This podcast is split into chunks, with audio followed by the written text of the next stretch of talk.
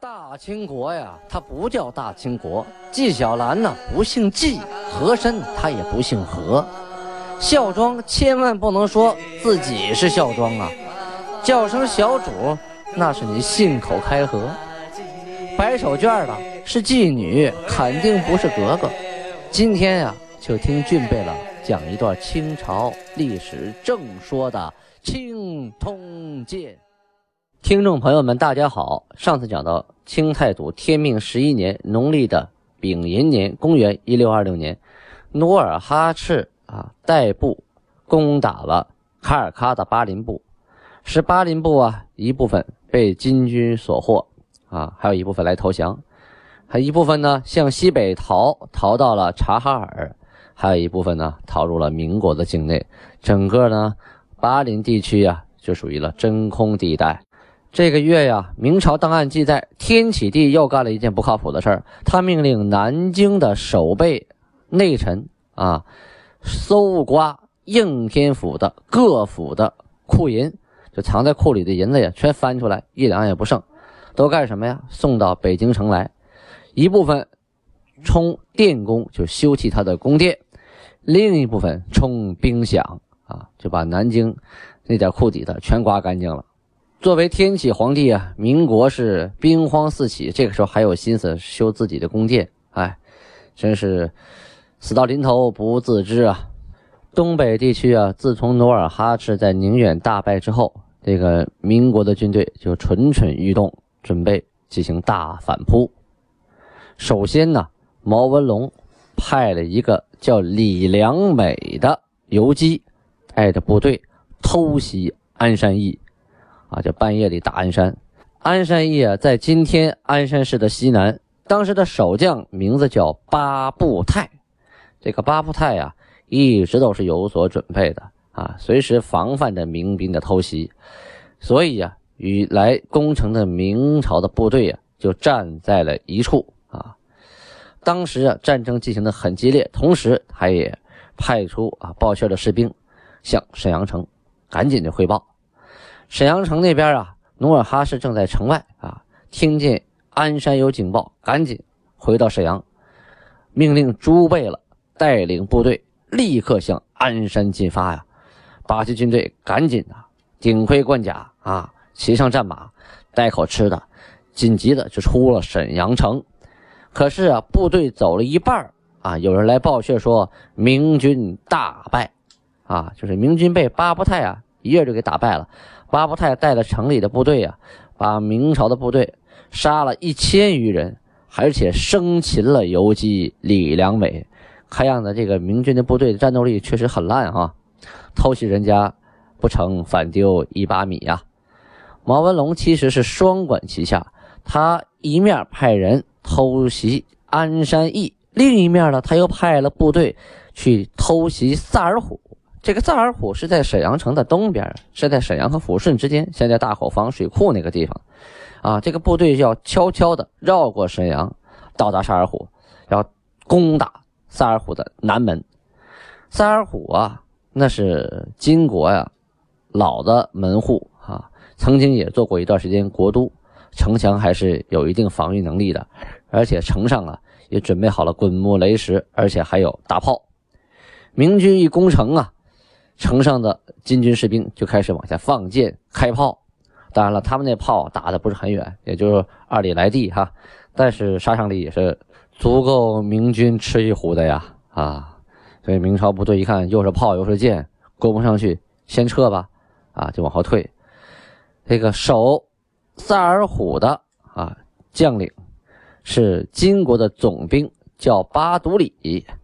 这个巴独里一看明军一退。抓住时机，带领部队自山上，因为这萨尔浒城啊是个山城，自自山上向下呐喊冲出啊，杀啊！那时候满语喊哇，就是杀的意思啊。部队齐声呐喊，众马从城中突出，这骑兵啊速度快啊，马也挂了重甲，往敌军阵营里一冲啊，就把这个明军的部队给冲散了，追杀明军啊，杀了明兵啊。二百多人，于是乎呢，毛文龙这招双管齐下，或者是声东击西，总之偷鸡不成失了两把米啊！这两场战斗啊，都发生在当年的农历五月份，也就是努尔哈赤在宁远战败后的四个月。从这两场战斗中可以看出，努尔哈赤啊啊有勇有谋，绝对不是一个骑胜不顾家的人，懂得进攻也懂得防守，同时他防守的部队啊准备充分，战斗力也很强，所以啊明军偷袭接连失利。到了六月份啊这一天，努尔哈赤大排宴宴，这时候努尔哈赤都六十多岁了哈。请谁呀？请科尔沁来朝的奥巴洪台吉啊，这个奥巴，请科尔沁这个奥巴，奥巴呀来朝贺啊。努尔哈赤领着各个贝勒出城远迎啊。奥巴是带着他的弟弟和尔和代、拜斯嘎尔啊，这都是蒙古名字哈，他译成汉语了啊。蒙古原名我就说不上来了，带着他们两个来觐见。献上了貂皮、貂裘、驼马，同时说：“我等之物俱被察哈尔、卡尔喀两处之兵掠去，竟无甚献者。”就是说，哎呀，我我们家的家底儿啊，都被察哈尔还有卡尔喀被他们抢的差不多了。我来向您觐见，也没什么拿得出手的，就这点玩意儿，实在是不好意思啊。努尔哈赤说：“比二步兵。”原为贪得而来，掠其所有，不待言也。就说那两个部的人呢，就是贪得无厌，没事抢东西，不管他们，咱不提他们了。今尔我无恙得相会，足矣。你看，六十多岁的努尔哈赤说话啊，就不一样了。今天你我都安然无恙，能见到面，这就满足了，还提什么东西不东西啊？来来来，喝酒。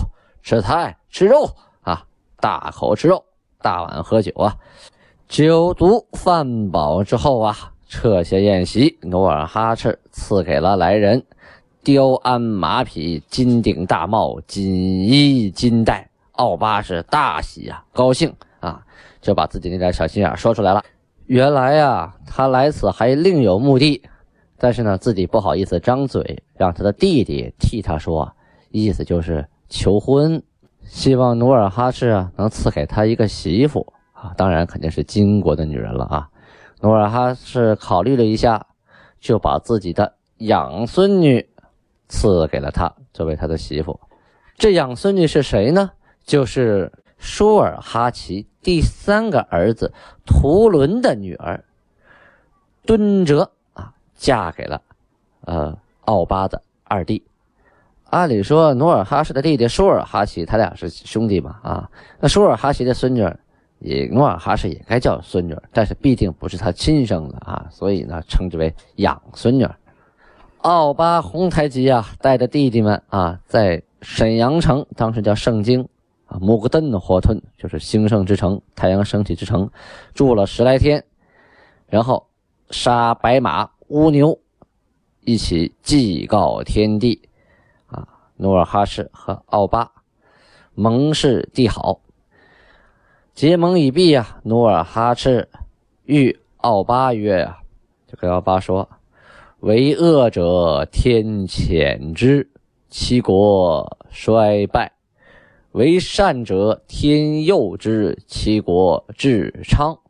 总之，主宰在天。这意思说呀，你作恶，国家就没好；你你行善。”国家呢就昌盛，主宰都是老天爷，老天爷在那看着呢啊，善有善报，恶有恶报。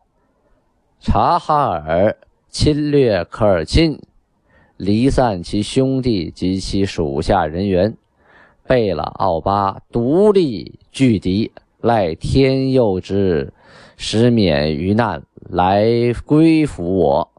却说，啊，察哈尔把科尔沁给打得妻离子散的。奥巴一个人在那努力撑着，老天爷保佑他能活到今天，来归服我。遂赐奥巴为土谢图汗，啊，这回是努尔哈赤给奥巴赐了个号，叫土谢图，就是土谢图汗。赐他兄弟图梅为傣达尔汗，弟弟啊布塔齐为扎什克图都楞，赫尔和代为清卓里克图。同时呢，赐给他们盔甲、衣服、银器、雕花的马鞍、锦缎、布匹啊。最后呢，奥巴把他的妻子敦哲。留在了盛京城，自己先返回了科尔沁。刚才呀，咱们不是提到毛文龙派兵偷袭安山一和萨尔虎吗？结果双双失利。努尔哈赤啊，就让手下的比特克西啊，就是文书官员写封信给毛文龙。这封信呢，我就用白话文啊，大概意思给大家讲一下，是说毛将军呐，我一直认为你是一个。聪明人，怎么今天看不出天时来了？啊，你现在显得很愚昧啊！明朝的运数已尽呐，到处都是起义的部队在互相的残杀，你看不到吗？这就是末世之乱呐！这是老天爷要灭的民国，是你一个人能救得了的吗？当初周国啊快要灭亡的时候。啊，末世之乱，孔圣人还有孟子，他们想救都没有办法，最后也是灭亡了。你不知道吗？常言道：“良禽择木而栖，贤人择主而事。”啊，韩信弃霸王而归汉高祖，刘整弃宋朝而归蒙古忽必烈汗。这些人都是有智慧啊，会看时事。选择了明主，而且流芳后世啊！现在的后人们谁会笑话他们做的不对呢？古往今来呀，凡是啊应天命而生之寒贝勒，就是说，呃，这些王啊，这些贝勒呀，受天命啊而出生而当王的这些人，他们都不念仇敌啊，都看其功德而收养之啊。不会因为你是敌人，曾经是敌人，我就呃不收养你。古代的齐桓公养社稷之管仲为社稷之臣呢，那管仲曾经拿箭射过齐桓公，齐桓公不但没有杀他，还把他养起来，让他当了大臣。唐太宗，把仇敌胡敬德养起来了啊，为己所用，最后也得到好处啊。毛将军，说说你呀，王文龙，你。无论你怎么啊，如何为你的国家效命，可你的国家已经到了快断气儿的时候了，已经撑不下去了。君臣昏聩呀，这聩是指聋的意思啊，昏庸无道啊，什么也听不到，什么也看不到，自己在那关门过自己小日子啊。这样的话呢，要倒霉的是其实是你自己呀。这有什么好处呢？民国王数已定，各处干戈纷起啊。在天命元年的时候，一六一六年丙辰年，一场大风把京城里各个大殿旁边的那些大树啊，连根儿都给拔起来了啊！有的直接就吹断了。那些牌楼、石柱子，那么粗的大石柱子都给刮倒了啊！还有一六一八年、一六一九年这两年，城内呀内河中流血，这怎么回事？说河水泛红啊！这都是天照啊，就是让你们知道民国要到气数了。既有老天爷的启示，又有过去的事情作为借鉴。将军，你为何还要假装不知道呢？哎呀，我看着你呀，我深深的考虑着啊，时机到时候没有了，你后悔可就来不及了。想一想，同驸马。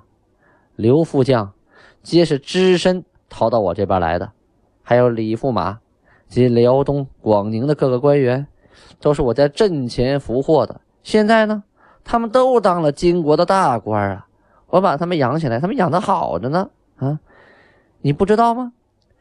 你如果也能啊，诚心诚意的投奔于我，我待你肯定比待他们还要好。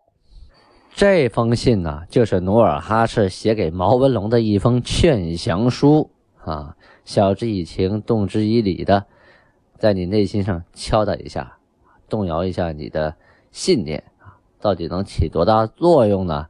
那不得而知啊。咱们往后看，要说民国呀，还真是多灾多难之年呐。就在啊六月份，北京城内王工厂啊火药局闹了灾了。当天呢是电闪雷鸣，这个火药啊也不知道是被闪电击中了呀，还是什么原因，自己就着起来了。好家伙，火药局着火呀！那跟军火库爆炸是差不多呀，京城的百姓啊就觉得是天摇地动啊，地中的那个霹雳声不断呐，轰轰轰，爆炸声是一起接着一起啊，尘烟蔽空啊，漫天啊都被烟尘所笼罩，空气中弥漫着硫磺的味道。这个白天哈，因为这乌云。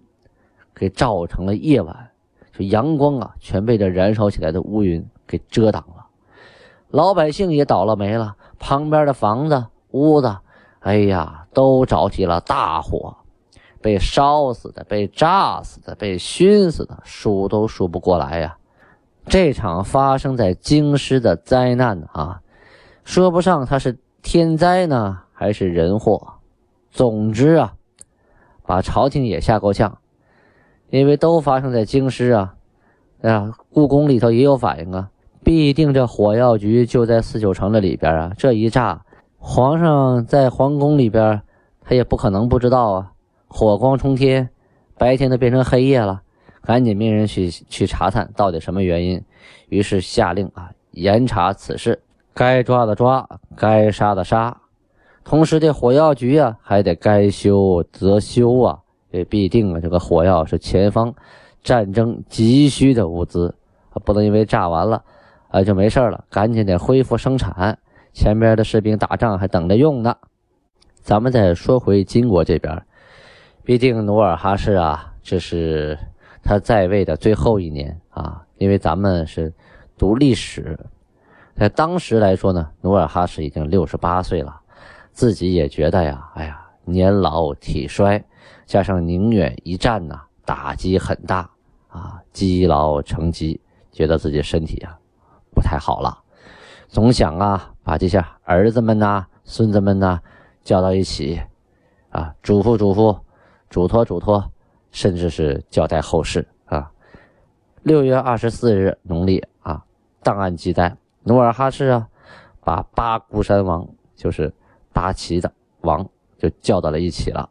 要训育他们，就是给他们讲啊，说昔我宁古塔诸贝勒及董鄂完颜哈达叶赫乌拉挥发蒙古，俱贪财货，上私取，不上公道，昏地中自相争夺戕害，以至于败亡啊。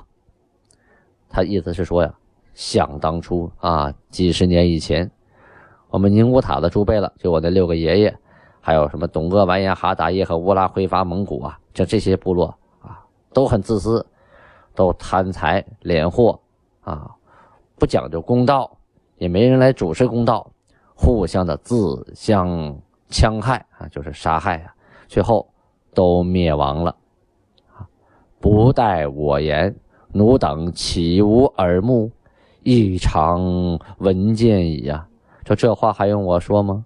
你们自己有耳朵有眼睛，都看到过这些事儿，对不对？吾以彼为前见，预定八家但得一物，令八家均分之，吾得私有所取。就是说我努尔哈赤啊，看到了前人做的这些事情，以钱为鉴。所以我规定，八家人不管是谁打猎还是打仗啊，得到什么好东西回来必须均分，不许私取啊。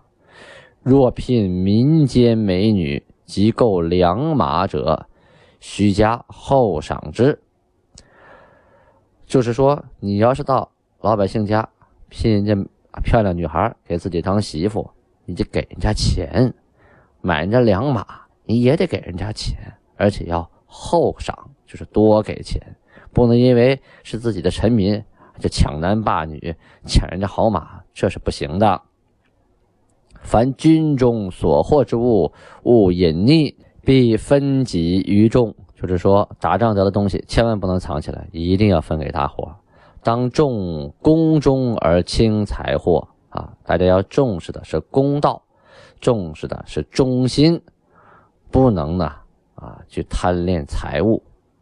此言我常为训诫，就是这话我都说了多少遍了，天天跟你们说。慎勿遗忘而行贪取之事啊！说你们千万不要忘了我说的话，千万不要贪图一时的小惠呀。至诸贝勒昆弟中有过，不可不极力归谏而存姑息心。若能力见其过，成为同心共事之人呐，就是你发现你的兄弟里面谁啊？呃，犯了贪念了，一定要去劝他，不能姑息他。如果你能力劝他，让他改过，那我们都是同心共事之人。就是说，你能善于劝阻你的兄弟们做坏事你才是和大家一条心、共同创事业的人。而八固山贝勒继我之后，当严守法度，信赏必罚，使我不与国事得。做官尔等措施严毕啊，书训词与诸贝勒。一说呀，你们八固山贝勒呀，以后啊要严守法度啊，信赏必罚啊，要讲究信誉，该赏赏，该罚罚。最好呢，能让我呀别再操心国家大事了，让我坐在那儿啊，看着你们把事情办得妥妥当当就好了。说完之后啊。让文书官员把训诫之词啊都写下来，分别给了啊这几个贝勒。前文书咱们提到过，后金韩国的开国五大臣相继都去世了，都走在了努尔哈赤的前边。努尔哈赤感觉到很悲伤，也感觉到自己呀离见阎王也不远了。这回宁远之役啊，对他打击甚大。再看看下边这些孩子们也都长大了，所以就把希望寄托于他们后代。这些人如何管理好这个国家呢？他们能不能管理好这个国家呢？他们把国家要管成什么样呢？请听后文分解。好，听众朋友们，这两天呀，呃，赶上电脑没有网。